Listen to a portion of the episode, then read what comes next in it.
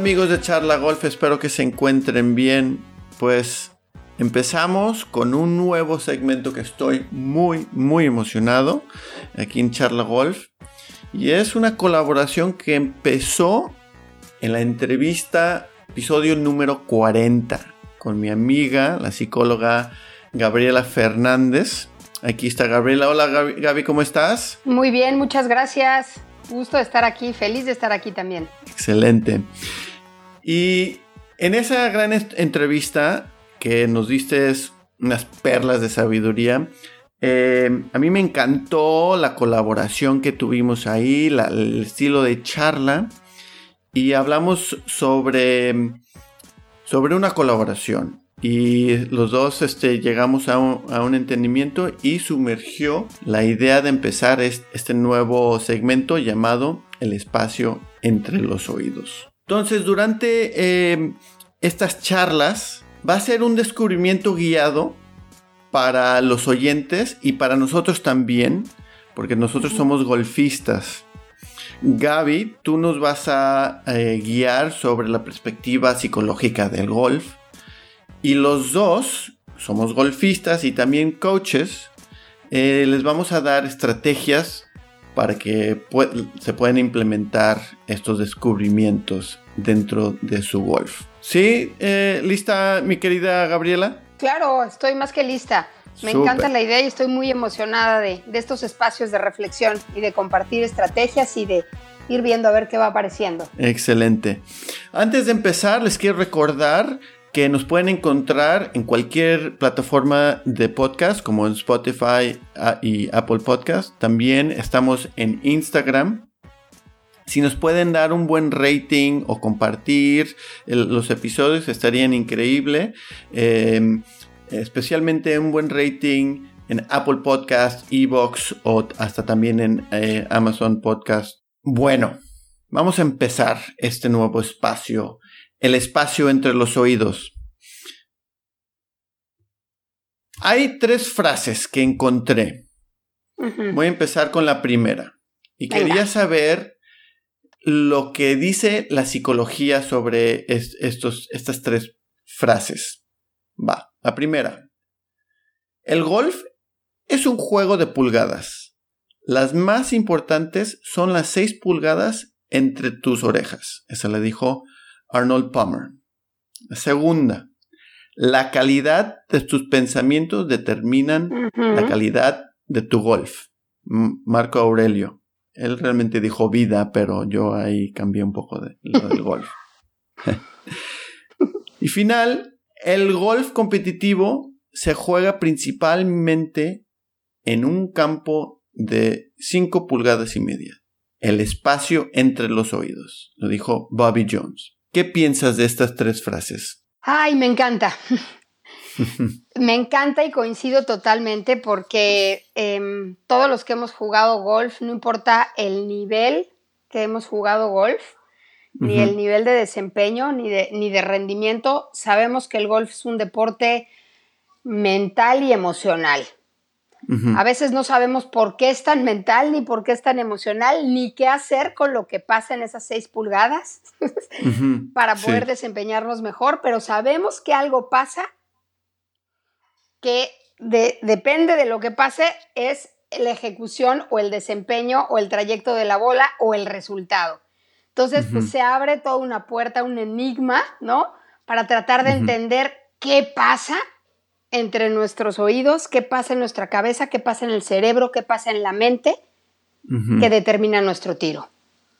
Entonces, pues con esto abrimos esta charla, me encanta la idea porque, además, paréntesis, me encanta que se llame este espacio entre los oídos porque no nada más es entre mis oídos, sino también entre los tuyos y los míos en este espacio de reflexión y también entre los oídos de los escuchas.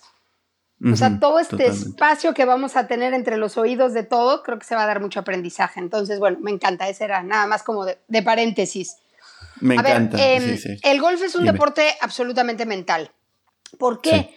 Porque lo que pensamos y lo que sentimos determina nuestra ejecución. Entonces, todo aquello que pase, todos aquellos pensamientos, emociones y sensaciones determinan nuestro estado fisiológico, nuestro estado de tensión en el cuerpo.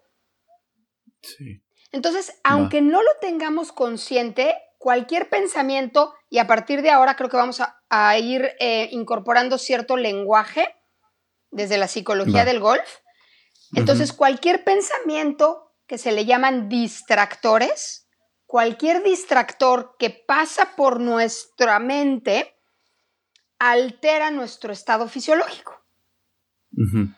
Y muchas veces es o muy consciente o a veces no es tan consciente, pero pasa, nos enganchamos a él y entonces mi swing es distinto, mi tensión es distinta porque me enganché a ese pensamiento, tuve ese distractor. Entonces lo convierte en absolutamente mental. Sí, sí. Porque el cerebro y la mente funcionan para pensar.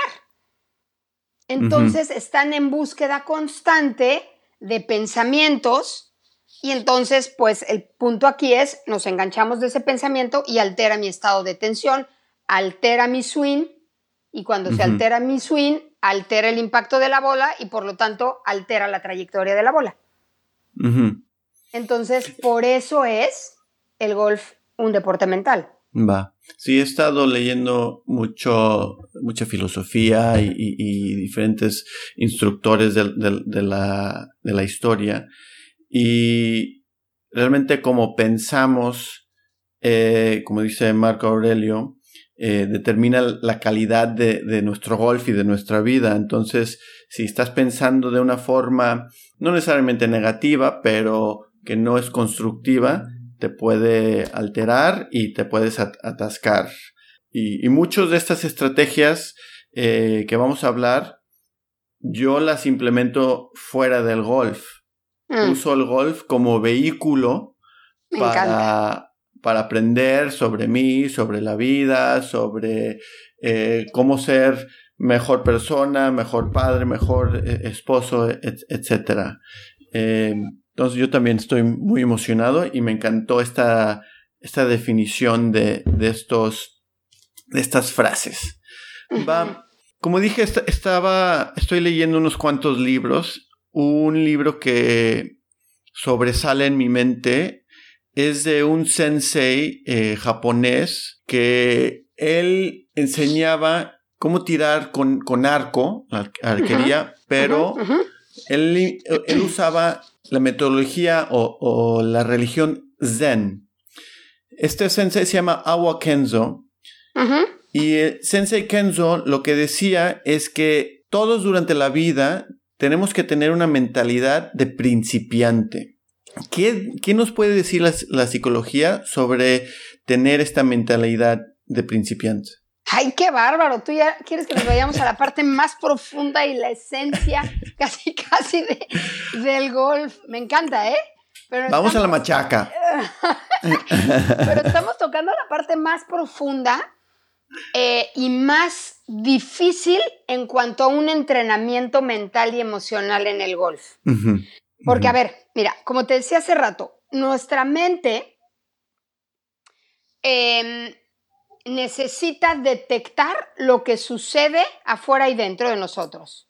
Entonces, todo el tiempo está detectando ciertas situaciones que son peligrosas o, o ciertas situaciones que son seguras. Entonces, nuestra mente las agarra, nuestro sistema nervioso las agarra, ¿no? Las toma y nos pone en ese modo, modo peligro o modo seguro, ¿sí? Entonces, todo el tiempo está constantemente buscando, y esto no es consciente, pero está todo el tiempo buscando para sobrevivir eh, estas situaciones, estos, este, estos signos, ¿no? Sí. Entonces, aquí el punto es que la mente necesita estar haciendo eso para sobrevivir. Y son estos cantidad de pensamientos que tenemos todo el tiempo, ¿sí?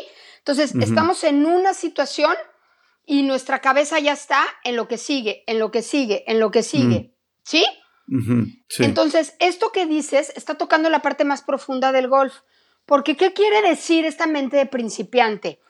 Eh, y junta varias teorías, ¿eh? Aquí hace mucho sentido con mucho de la psicología del golf, pero también de muchos otros deportes.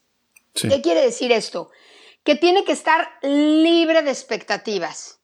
Mm. Tiene que estar libre de lo que ya sabe. Y eso, como occidentales, nos hace un rompimiento mental durísimo. ¿Cómo? Si yo sé lo que sé y así voy a jugar el golf porque lo, lo sé hacer, ¿cómo voy a entrar a una ejecución sin expectativas ni sin pensar en un resultado, ¿no? Sin, la, sin tener la confianza de lo que ya sé? Eso es lo que se plantea desde esta filosofía, desde esta parte espiritual. Y ese es el reto más importante. Fíjate, eh, no me acuerdo si lo comentamos o no en el, cuando tuvimos aquel, grabamos ese episodio, pero una ejecución dura 8 o 9 segundos. ¿Ok? Esta mente del principiante tiene que estar esos 8 o 9 segundos, libre de pensamientos, libre de expectativas, solo la bola y yo. Es un espacio sagrado entre que la bola me está esperando y yo. Y ahí tengo que tener una libertad, ¿no? Y llegar lo más natural posible para hacer la ejecución lo más natural posible. Y aquí es donde es bien difícil, sobre todo para los occidentales, ¿por qué? Porque nosotros ya estamos pensando cómo tenemos que hacerlo, cómo tenemos que hacer el swing, qué va a pasar, si la jalo, si la abro, si le pego mal, si el agua, y son todos estos distractores. Entonces, cuando yo empiezo a pensar, si la abro, si la jalo, mi, cuerpo se tensa y entonces hago una modificación de mi swing para no abrirla. Y entonces ahí es donde el swing cambia, el estado de tensión cambia y entonces compenso. Y entonces o la abro o acabo jalándola más ¿no? Para compensar o para no irme al lado derecho, a un OB o lo que sea. ¿Sí? Entonces, este entrenamiento, que es un entrenamiento que me parece bien importante, es entrar esos nueve segundos lo más libre posible. No quiere decir con la sin pensar nada, porque la mente está hecha para pensar. Entonces nosotros decidimos a dónde se va a ir la mente. Y lo que hacemos en el entrenamiento mental es llevar la mente más bien a sensaciones. Hmm. Y son esos nueve segundos a la sensación de mi grip, me siento cómoda, ¿no? Escuchar un poquito lo que está pasando alrededor, cómo están mis pies, cómo está mi respiración. Entonces, toda mi atención se va hacia mi sensación corporal en lugar de a pensamientos. Porque si yo estoy, no, no voy a pensar, no voy a pensar, no voy a pensar, no voy a pensar, ya estoy pensando en no pensar. ¿Sí? Y esto no estamos acostumbrados. Y esto pues viene siendo lo que es todo el tema de la filosofía o del entrenamiento en mindfulness. Sí. Dejar libre lo que, lo que pase, los pensamientos, dejarlos libres. El problema es que nos enganchamos, Jonathan, con el pensamiento. Y ahí es donde el tipo de pensamiento, el distractor que tenemos, nos enganchamos y modificamos nuestro swing pero son ocho segundos de esta mente libre. O sea, para los que jugamos golf es, muy difícil, pero también si lo pensamos en términos de segundos y de entrenamiento, son ocho segundos, siete segundos. De la sí, le ponemos, le ponemos tantas horas a este juego para realmente, si eh, sumas todos los segundos que, que la bola hace contacto con con el palo, ni siquiera llega a 20 segundos eh, o a 10 segundos. Eh, eh, pero lo que sí podemos hacer es entrenar nuestra mente, entrenar nuestro cuerpo. Y, una de las cosas que, yo veo mucho es que mm, la gente no está presente cuando está practicando. No sabe, no sabe cómo practicar estar presente. Después eh, cuando está practicando no está presente dentro de su práctica y está muy, muy enfocado en, el resultado en, en, vez del proceso. Me encanta. Eso. Y es algo que yo primera vez, la primera vez que vi y escuché una persona hablar del proceso, eh, eh, tuve la suerte de, seguir a, Lorena y ella todo el rato estaba hablando de, de proceso, de proceso, proceso. Y después, cuando, se, cuando estos jugadores se enfocan tanto en, eh, el objetivo y en estos distractores, seis emociones básicas del humano sumergen. quería, quería saber un poco de estas seis emociones básicas, porque un jugador profesional también las siente y hasta un principiante que nunca ha tocado eh, un palo de golf. Las seis emociones básicas de un humano es la felicidad, tristeza, miedo, disgusto, enfado y la sorpresa. ¿Qué nos puedes decir sobre estas emociones y cuándo las vamos a enfrentar eh, en el campo de golf? A ver, mira, em, lo primero que quiero como plantear es que muchas veces nos peleamos con las emociones en el campo de golf y eso viene desde los niños chiquitos. No se vale enojarte, no se vale frustrarte, ¿no? No tienes que tal. Entonces aquí hay que tener mucho cuidado con, con, esto porque sí se vale enojarnos. Mm. Lo importante es qué hacer con el enojo. Si se vale frustrarnos, qué hacer con la frustración. Si se vale emocionarnos, pero también qué hacer con esa emoción, porque cuando es demasiada emoción implica demasiada adrenalina y demasiada adrenalina también se convierte en un estado de tensión. Entonces, a ver, aquí creo que lo primero es, ¿se vale sentirlas? Lo importante es, no tratar de controlarlas, Jonathan. Porque tratar de controlar una emoción es meterla a una olla express. Y una olla express tarde o temprano revienta. sí. Entonces, tendríamos que hablar de regularlas. ¿Qué quiere decir? Siento la emoción, permito la emoción, pero ahora, ¿qué hago con ella? Es como una válvula. ¿Qué tanto la libero, no? Para que salga con la intensidad adecuada, con la duración y con la frecuencia adecuada. Y eso es regular emociones. que el punto aquí es que nadie nos ha enseñado a regular las emociones. Eso es un hecho y ahí ya tendríamos que abrir otro tema de, de, crianza y creencias y demás. Pero la verdad es que nadie nos enseña a regular las emociones, nos enseñaron a controlarlas. Entonces, Todas estas emociones son parte del juego. ¿Por qué? Porque la mente vive el resultado con tal intensidad y los que jugamos golf lo sabemos. O sea, ese pot parecería que es vida o muerte. Para el cerebro no está reconociendo que es un pot. Para el cerebro es vida o muerte.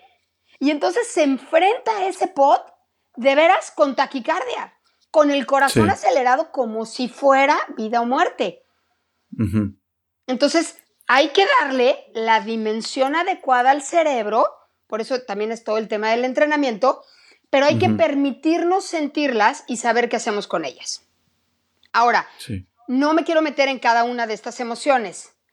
Todas las emociones lo que hacen, y ahí voy otra vez como la parte que a mí me parece más importante, Jonathan, todas estas emociones lo que hacen es alteran o modifican el estado de tensión natural. Entonces, el enojo, la frustración alteran el estado natural. Y al alterar el estado natural, ya expliqué todo lo que nos pasa a la hora del swing. Sí, sí. Entonces, creo que mucho de lo que tenemos que trabajar con los jugadores es, primero, a reconocer los diferentes estados. Porque ponerle palabras a la emoción no siempre es tan fácil para todos. Tenemos que tener un lenguaje emocional y una inteligencia emocional. Pero empecemos por reconocer nuestros estados de tensión. ¿Dónde estoy sintiendo lo que estoy sintiendo? Ah, ¿qué crees? Las manos me empiezan a sudar, las manos se me empiezan a tensar, el estómago siento el hueco en el estómago, el corazón se me empieza a acelerar. Ah, ok, eso es un estado de tensión. Y cuando juegas tranquilo, ¿cómo es tu estado de tensión? Por ejemplo, Jonathan, ¿cómo es tu estado cuando tú estás jugando tranquilo y relajado? ¿Cómo sientes tu cuerpo? Yo, eh, yo juego mi, mi, mejor golf, yo juego cuando estoy un poco más emocionado eh, y estoy en el momento y emocionado para el siguiente tiro. Le pego y va, venga. Y como que tengo un poco de, de adrenalina. Exacto. Entonces, mi mejor golf es cuando estoy emocionado y con energía. Pero eh, eh, cuando no estoy jugando bien, muchas veces eh, estoy un poco cansado y, no tengo control de mi mente cuando estoy jugando golf. Sí, sí. No sé si lo expliqué bien. Sí, pero fíjate, fíjate qué padre, porque vamos a hablar entonces de estados, independientemente de las emociones que son importantes porque esas nos disparan los estados, es cuando jugamos bien cómo está el estado y cuando jugamos mal, cómo está el estado. Entonces, el estado implica la parte fisiológica, mi estado de tensión, de músculos, mi, ritmo de juego, voy más acelerado o, más decaído, más derrotado, ¿sí?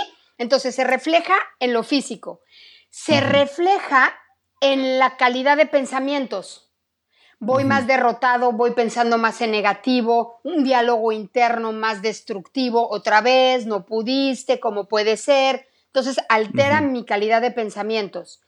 Y luego las emociones, que es como vengo, vengo decaído, vengo derrotado, vengo frustrado, vengo enojado.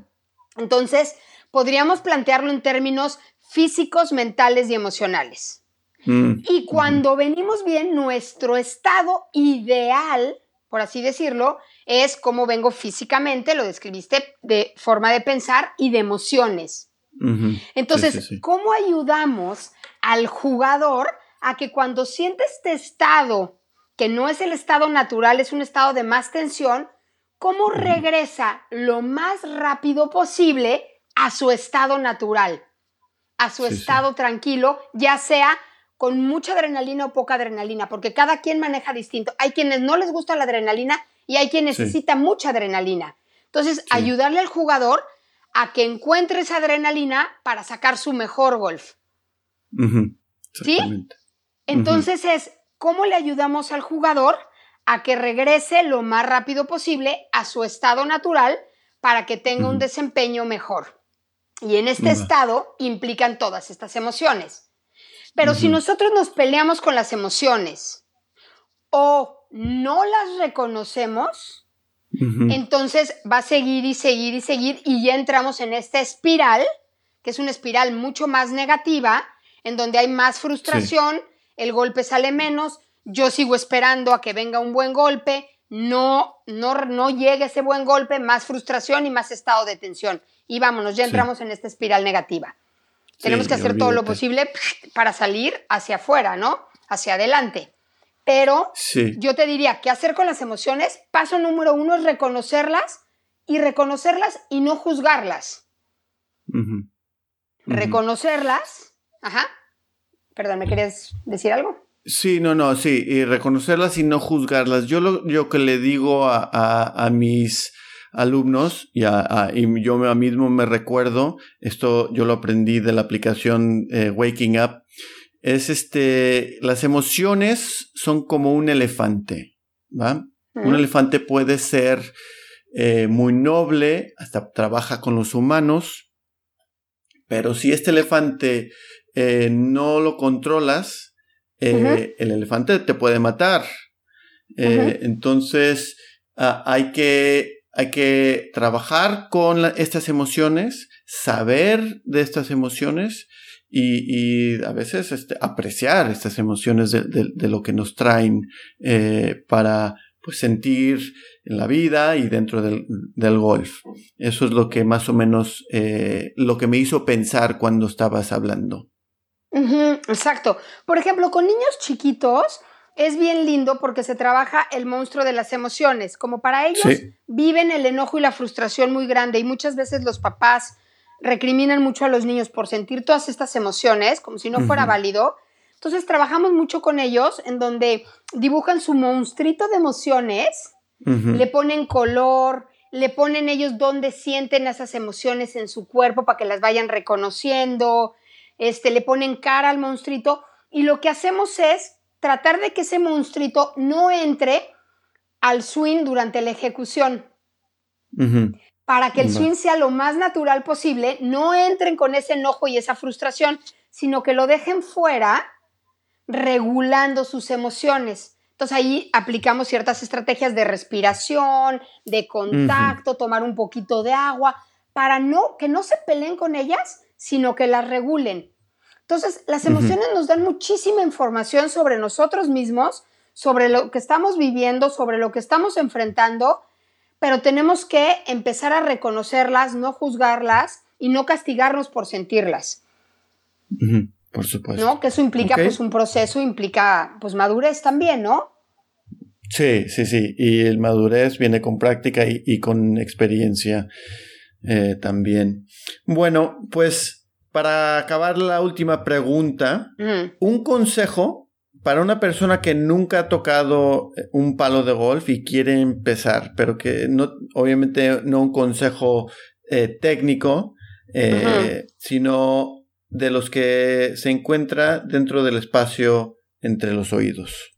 Ay, me encanta. Qué padre que, se pueda considerar a los que apenas van a empezar o, quieren empezar a, jugar golf.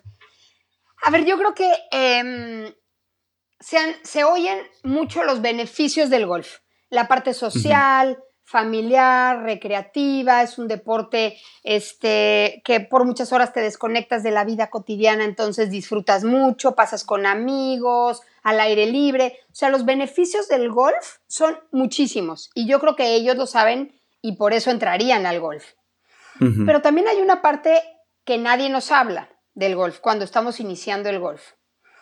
Y la mayoría entran diciendo, es que la bola está ahí paradita, ¿no? Y se ve tan fácil el golf que cómo puede ser que se frustren tanto con el golf. Y hasta que no entran, se dan cuenta de que efectivamente es muy frustrante porque la pelotita está parada, la bola está parada y no le podemos pegar. Entonces, también creo que es importante eh, hablar de que eh, en el golf podemos aprender mucho de nosotros. El golf nos va a dar una oportunidad de conocernos en el manejo de las emociones, en el manejo de la frustración, ¿no? En nuestra capacidad de recuperación, de resiliencia, ¿no? Entonces se abre un mundo que para muchas personas puede ser de mucho miedo. Miedo a no cumplir con las expectativas, a miedo a no hacerlo bien, a miedo porque quiero dar un resultado y tengo que demostrar no sé qué, ¿no? Entonces hay muchos miedos también a la hora que pueden entrar al golf. Entonces, yo el consejo que les daría es entrar otra vez con esta mente principiante, ¿no? Entrar sin expectativas, mm. ¿no? Sí, sí. Sí. Darse eh, chance de ver qué sucede con ellos jugando golf y que no sea un deporte para nadie más más que para ellos mismos.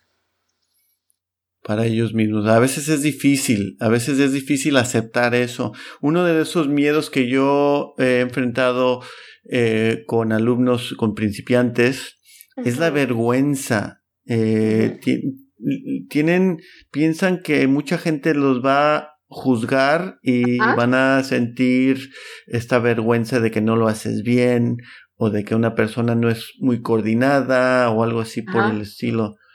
Eh, y, yo, yo intento recordarles que esto es un proceso eh, de aprendizaje, no solamente físico, pero mental. Exacto. Y, y que intenten hacerlo como una meditación de movimiento. Y dentro de la meditación, uh, mencionaste mindfulness, em, se puede hacer conectar la, mente con el cuerpo, que eso es lo que al final queremos con el golf, conectar la mente con el cuerpo. Mm, ¿Tu opinión sobre eso, quizás? No, estoy, tota-, estoy totalmente de acuerdo, pero que no, em, que no entren con estas expectativas de tener lo que hacer. O sea, como tú dices, es un proceso y es un entrenamiento. Y las altas expectativas, pues nos lleva mucha frustración. Entonces, darse chance de probar su cuerpo, de sentir el movimiento, ¿no? Este espacio, ¿no? De a lo mejor semanas o meses de ir viendo qué va resultando, ¿no? Y me encanta porque como dicen por ahí, un golpe bueno me hace regresar al día siguiente al golf. Y efectivamente eso le empieza a pasar a los principiantes. ¿No? Se dan cuenta de repente que no lo hacen, no lo hacen. Y un golpe bueno dicen, qué maravilla, lo logré. ¿no? y luego sucede que creemos que lo logramos y el golf no las cobra al día siguiente. y nos confronta con que creímos que ya lo sabíamos y sale nuestro peor score, ¿no? Sí, Pero justo es parte de, eh, parte de lo fascinante del golf. Que se den chance de descubrir lo fascinante que es el golf y de ellos de poderlo disfrutar a ver qué sale, Jonathan. Y con esto que tú decías de eh, darse cuenta y aprovechar el proceso y no nada más el resultado, aquí empieza. El resultado no es tan importante como el proceso de aprendizaje que van logrando poco a poco en el golf. Entonces, entren sin expectativas, este, disfrútenlo y que sea algo que sea para ellos, no para nadie más, ni para cumplir las expectativas de nadie más, para ellos. Yo creo que por ahí me iría. Buen consejo, me encanta, me encanta. Bueno, amigos de El espacio entre los oídos. Ay, Jonathan, nos queda corto, ¿eh? Nos queda corto el espacio. sí, sí, yo ya sé, ya sé. platicar. Bueno, bueno, eh, tenemos muchos, muchos temas. Eh, entonces, mira, si quieren escuchar algo en específico, eh, amigos, por favor, contáctenos en, en Instagram. Eh, hasta nos pueden mandar un mensaje en audio y lo vamos a incluir dentro de, este espacio. Entonces, si tienen alguna duda o, algo así por el estilo, mándenos un mensaje y vamos a compartirlo aquí en este espacio. ¿Vale? Em, pues yo soy Jonathan Ochoa y... Yo soy Gaby Fernández. Están escuchando el espacio entre los oídos en Charla Golf. Gracias por escuchar.